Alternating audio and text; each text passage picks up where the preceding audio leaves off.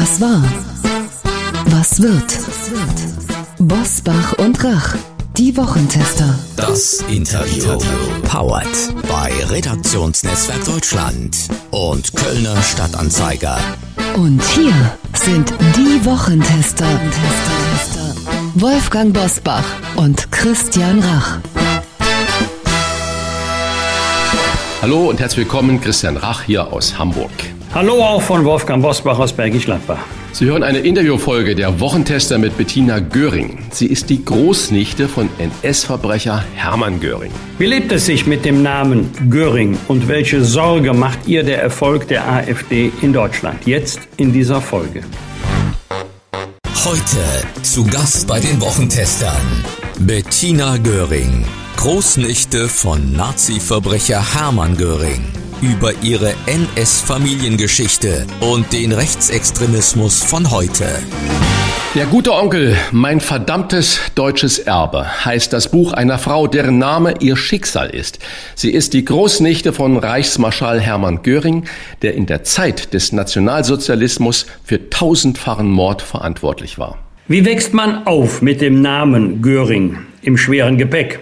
Und wie schaut sie heute aus der Ferne auf ein Deutschland, in dem Juden ganz aktuell wieder Angst um ihre Unversehrtheit haben müssen und in dem rechtsextreme Gedanken über die AfD in die Parlamente wieder einmal einziehen? Wir begrüßen Bettina Göring. Herzlich willkommen bei den Wochentestern. Dankeschön. Hallo. Frau Göring, wie ich Ihrer Mailadresse in der Vorbereitung dieser Folge entnehmen kann, sind Sie nur fürs Buch eine Bettina Göring.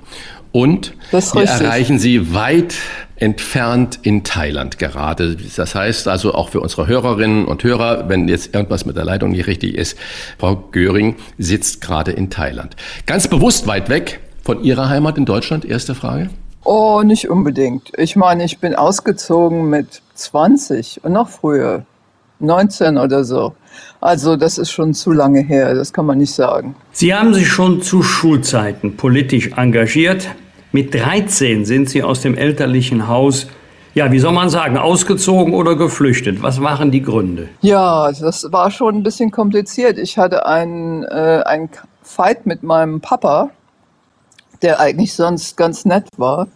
Also mein Papa war eigentlich kein Nazi, aber ist von dieser Familie. Und äh, das war so die erste Zeit, wo ich politisiert wurde wo, wo mir überhaupt klar wurde, von was einer Familie ich stamme.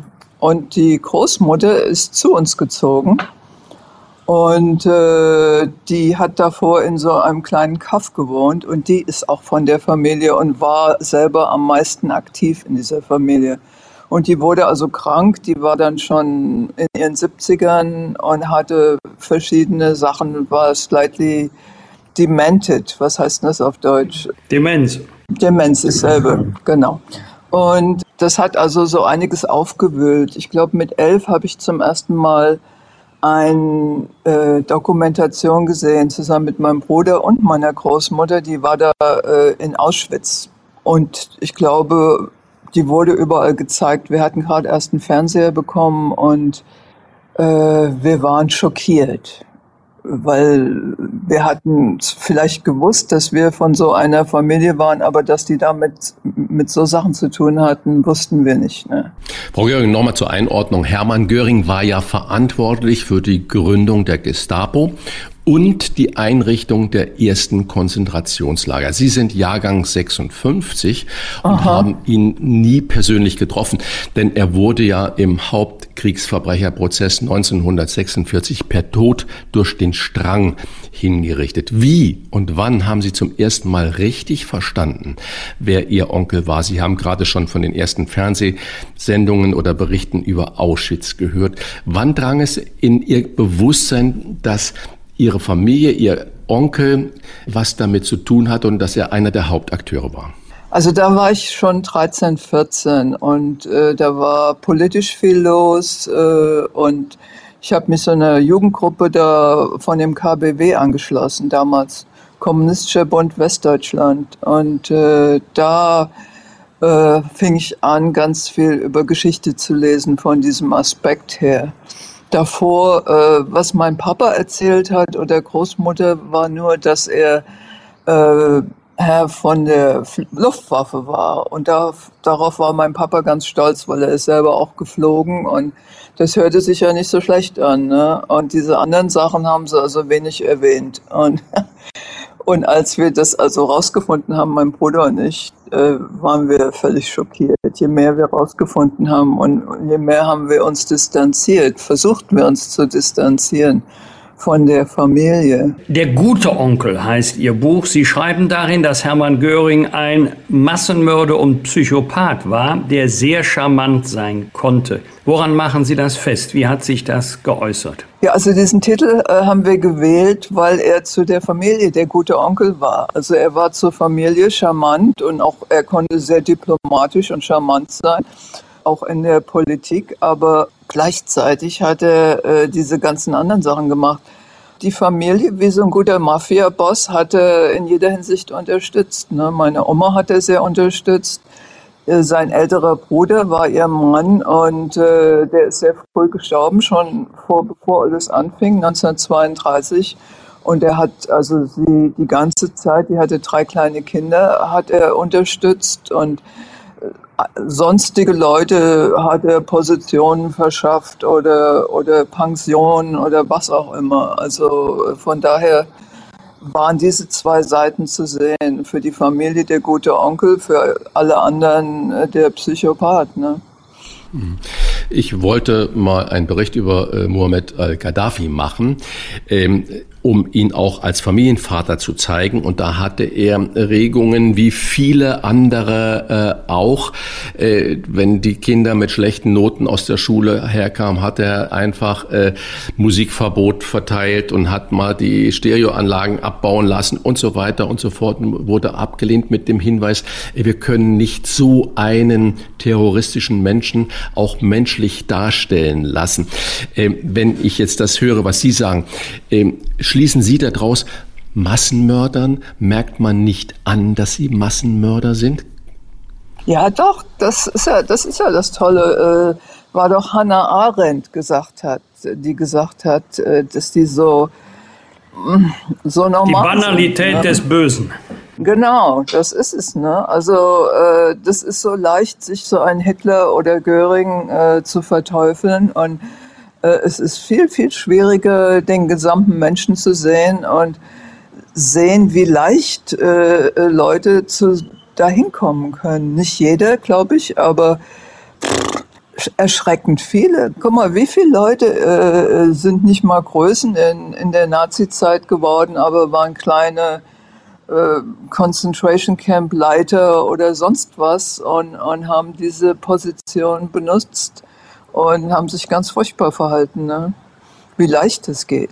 Das ist erschreckend. Sie haben auch gerade selbst erwähnt und bestätigt, mit 13 Jahren rebelliert das Elternhaus verlassen und Sie haben sich Ende der 60er Jahre der Welt der Hippies angeschlossen, haben im Ashram und in der linken Kommune gelebt. Waren da auch falsche Führer darunter? Und wenn ja, wie hat sich das geäußert? Naja, da schreiben wir so einiges im Buch drüber. Ähm es war viel später, da war ich schon mal 24, glaube ich, als ich nach Pune gegangen bin äh, und Sanyas genommen habe von Osho, der ja sehr bekannt ist in Deutschland. Ne? Bhagwan Sri Rajneesh hieß der noch damals.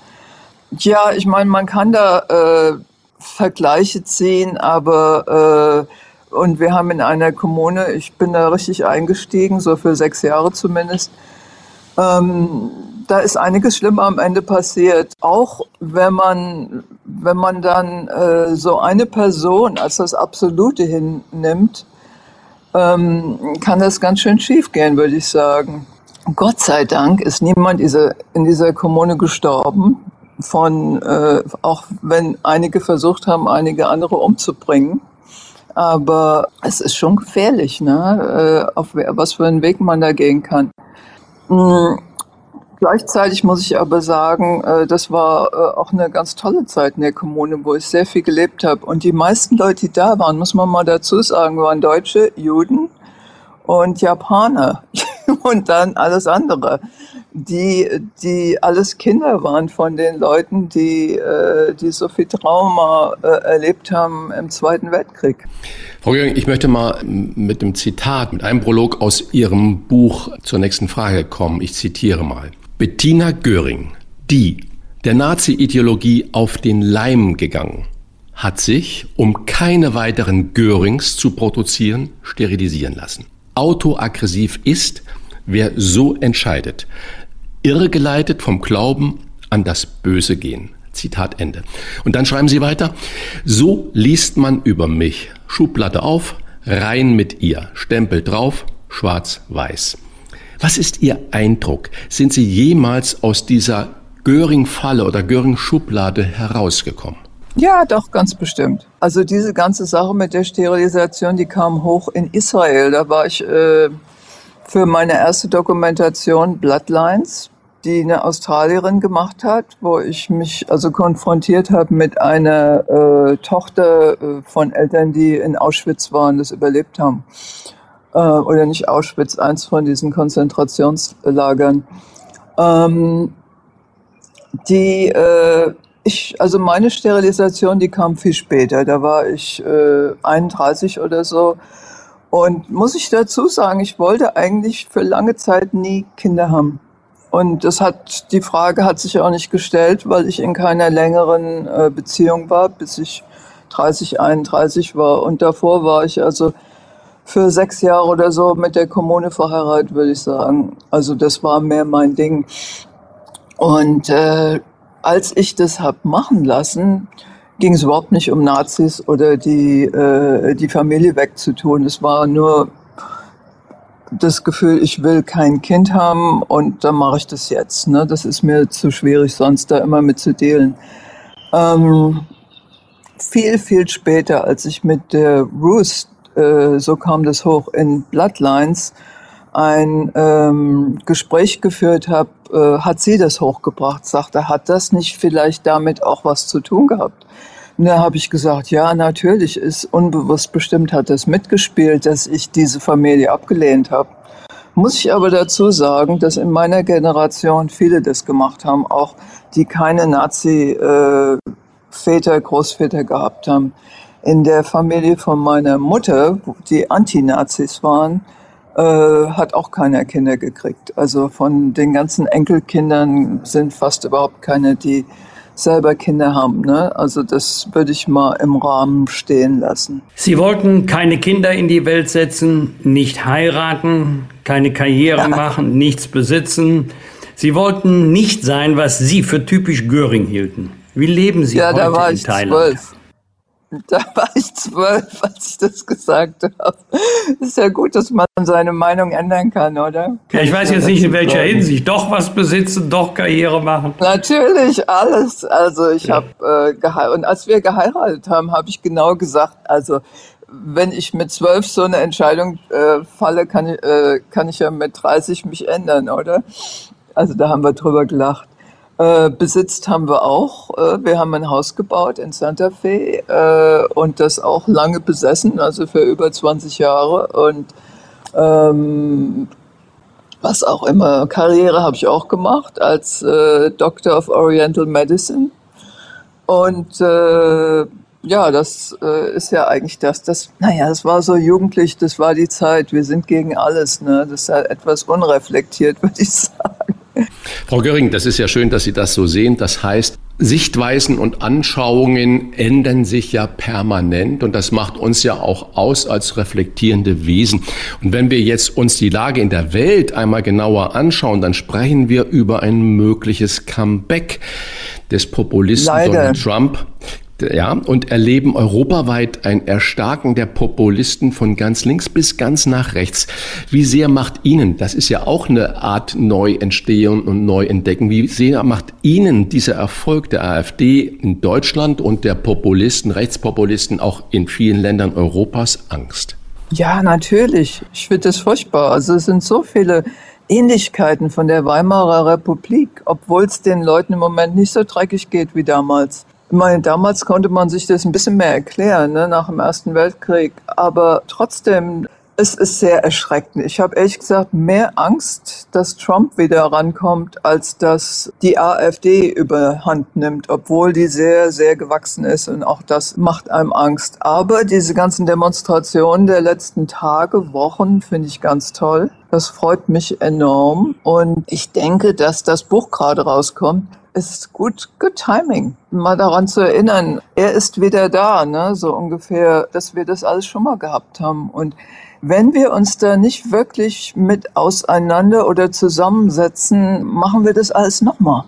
Ich war in diesem anderen Dokumentation, Hitler's Children, das hieß anders auf Deutsch, und da ist Niklas Frank drin. Und ein, ein Statement, das er also gesagt hat, war, äh, ja, also ich kann mir gut vorstellen, dass das alles wieder passiert. Muss nur, und, und er lebt ja in Deutschland und er fährt mit seinen Büchern und liest vor in all diesen Schulen, vor allem in Ostdeutschland und, und sieht es wahrscheinlich mehr tagtäglich. Und finde ich, macht er eine tolle Sache, ne? dass er sich so einsetzt. Der wird jetzt auch ein bisschen älter. Ich glaube, der ist in seinen 80ern.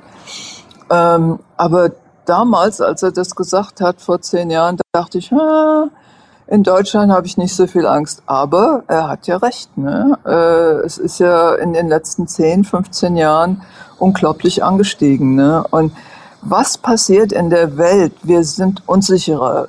Alles ändert sich jetzt sehr schnell. Die Klimakrisen, die Wirtschaft, die Leute sind unsicherer und äh, mehr Leute werden Immigranten werden und werden einwandern wollen und es wird nicht aufhören, auch wenn alle Leute die Grenzen dicht machen und wir müssen äh, neue äh, Wege finden, damit umzugehen. Ne? Und AfD ist nicht der Weg. Ne? Ist doch ganz klar. Die AfD lebt ja nicht schlecht davon, jedenfalls nach den ja. Umfragen, dass sie sich gegen das Establishment, gegen die Altparteien auflehnt. Auf der einen Seite die Altparteien, ein System, was weg muss. Auf der anderen Seite wir als Repräsentanten des Volkes. Sehen Sie da Parallelen zur Nazizeit? Ja, natürlich. Alles dasselbe. Also ich will jetzt gar nicht größer darüber, äh, darauf eingehen, aber ich sehe denselben, dasselbe Playbook. Alles wieder äh, hervorgeholt.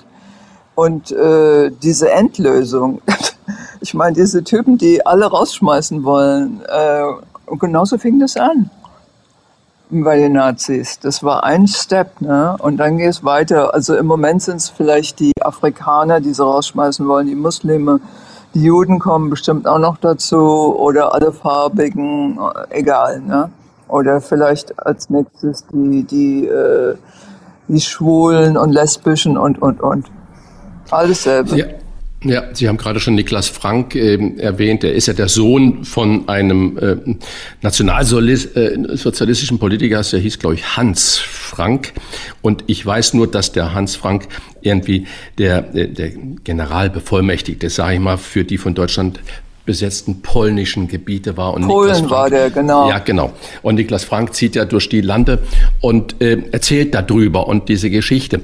Und äh, brauchen wir mehr diese aufrüttelnden Momente des Erzählens, äh, so dass äh, diese Hunderttausende, die heute ja alle auf die Straße gehen und gegen Rechtsextremismus protestieren, dann auch zur Wahl gehen, weil auf die Straße genau. gehen ist das eine und äh, dann zur Wahl gehen und nicht nur vor 50 oder 57 Prozent, sondern 80 Prozent, 85 Prozent sollten zur Wahl gehen und dann äh, ihre Kreuzchen bei wem auch immer von den Parteien machen, nur nicht bei der AfD. Das heißt also, kurze Frage nochmal, diese Demonstrationen, die derzeit in Deutschland stattfinden, wie beobachten Sie das aus der Ferne?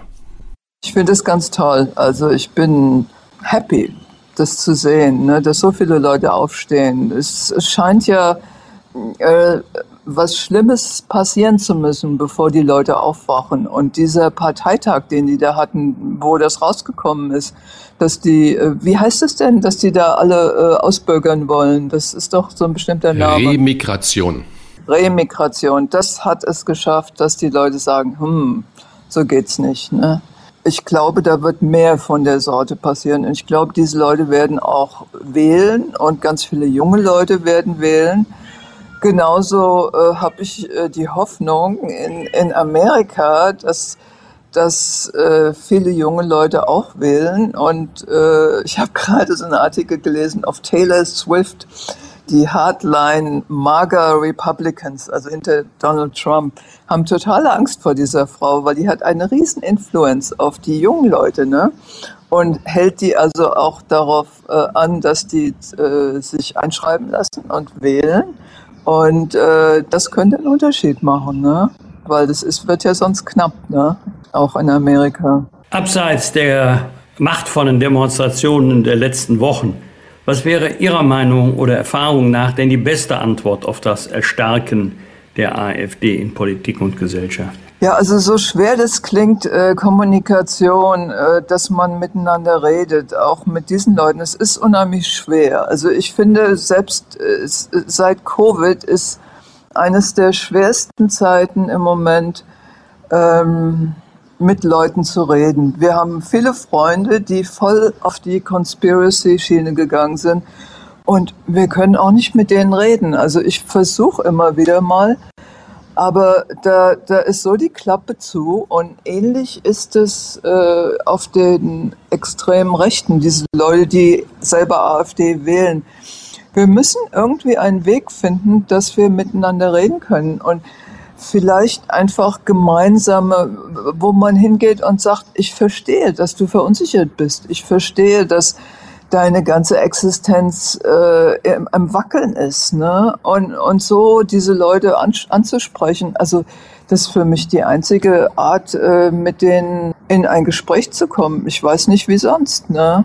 Also es ist, es ist viel zu leicht zu sagen, die sind alle äh, der Teufel, ne? Die zu verteufeln, so geht es nicht, ne? Gut, wenn man das ernst nimmt, Frau Göring, dann ist natürlich auch das, was Sie jetzt gerade über Taylor Swift gesagt haben, kann man ja darüber diskutieren. Man weiß heute, äh, ich glaube, Taylor Swift ist die Person auf der Welt mit den meisten Followern, auf welcher Plattform auch immer. Es gibt ja gerade eine genau. große Auseinandersetzung mit TikTok und man hat ja regelrecht Angst davor, weil wenn man äh, weiß, dass Taylor Swift eine Wahlempfehlung entweder für den Kandidaten oder den anderen Kandidaten geben würde, dass es 15 bis 20 Prozent Wahnsinn, Stimmen ne? ausmachen würde.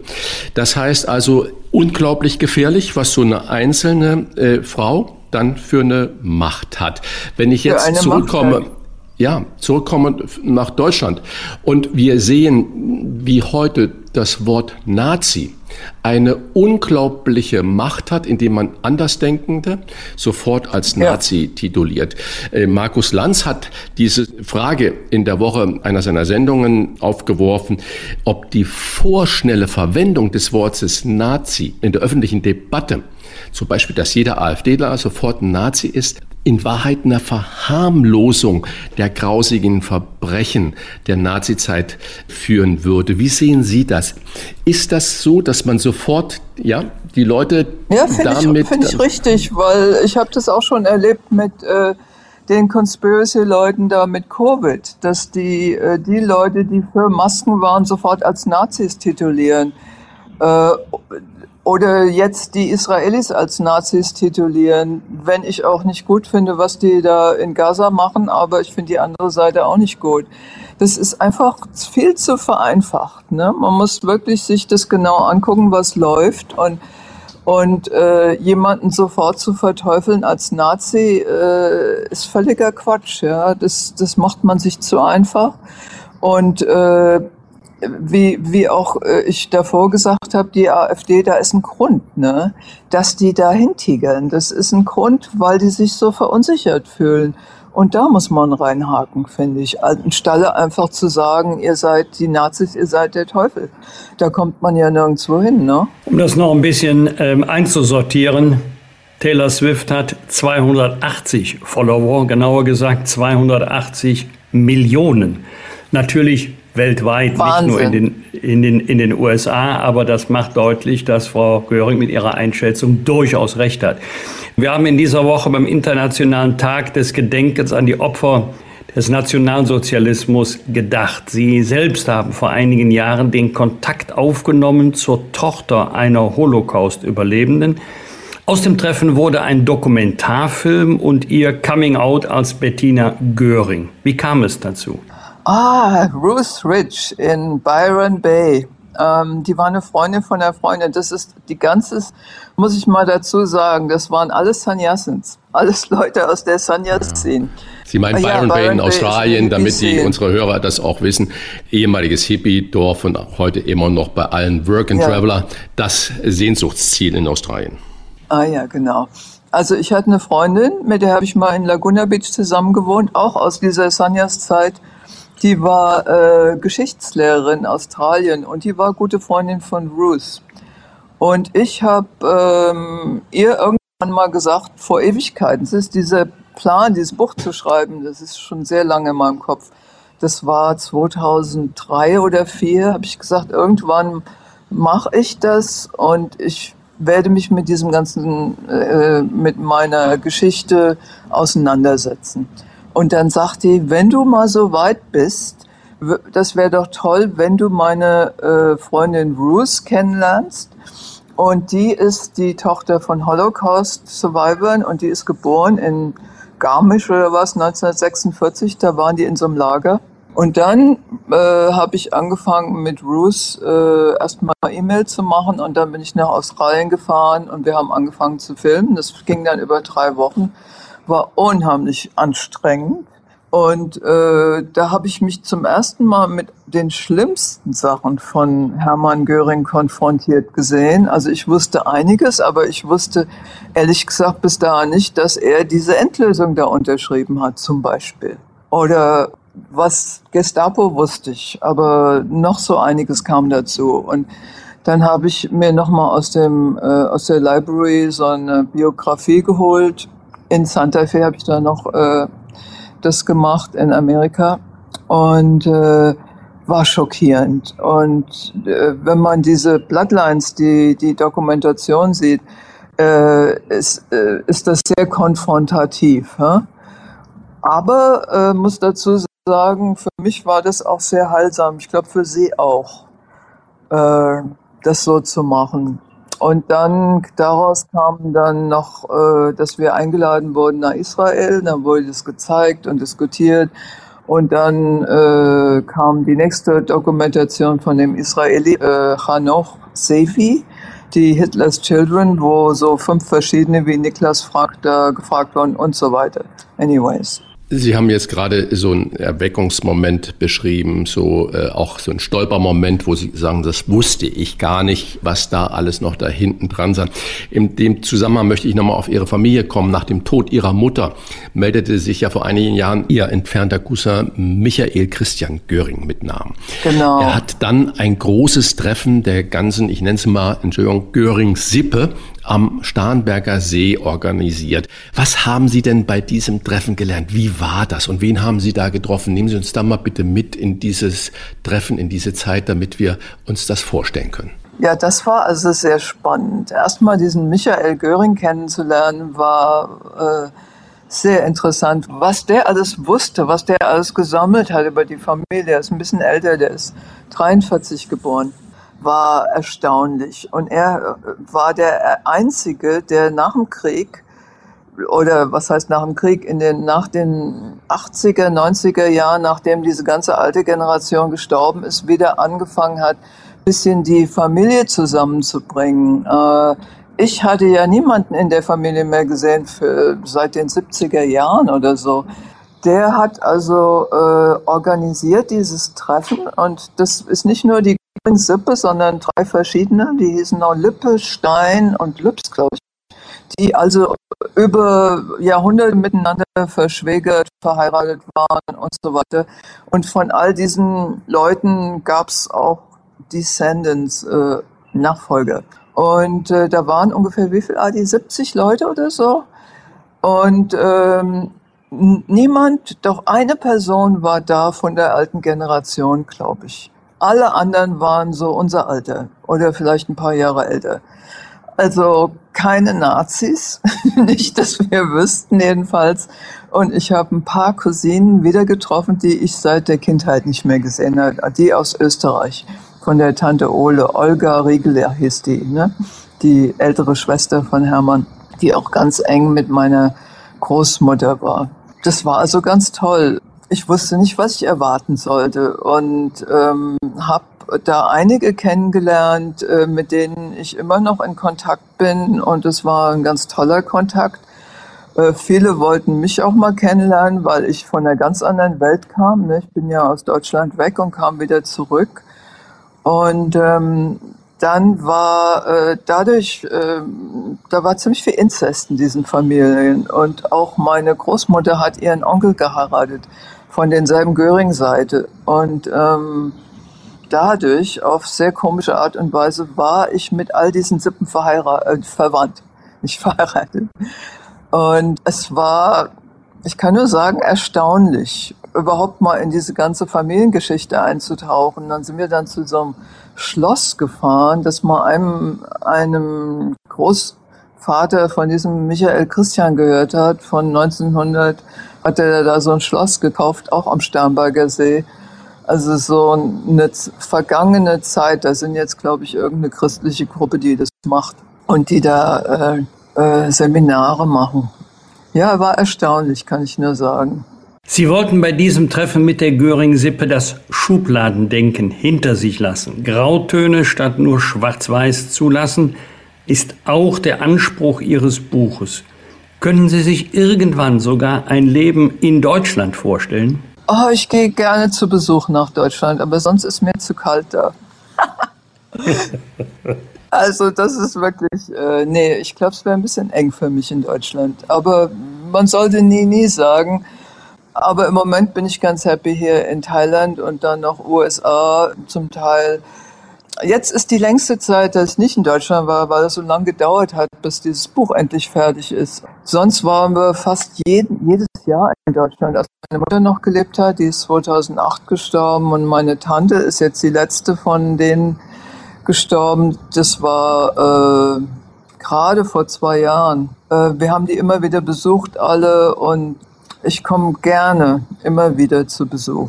Und wir haben viele Freunde und auch noch Familie. Ich habe noch ein paar Cousins um Wiesbaden rum und mein Mann ist auch aus Berlin. Er hat seine Geschwister und Nichten und Neffen und so weiter. Also das ist alles noch da und das ist auch schön so. Aber Leben, nee. Wir bedanken uns für ein sehr offenes Gespräch und für die Haltung die da zum Ausdruck kam. Der gute Onkel, mein verdammtes deutsches Erbe heißt das Buch von Bettina Göring, der Nazi, der Guru und ich. Eine deutsche Geschichte, die wir nicht nur, aber gerade in diesen Zeiten zur Lektüre empfehlen. Ja, ich wollte noch dazu sagen, dass wir von Anfang März bis Ende April in Deutschland sind und haben sehr viele Interviews, TV-Interviews und Talkshow und Radio.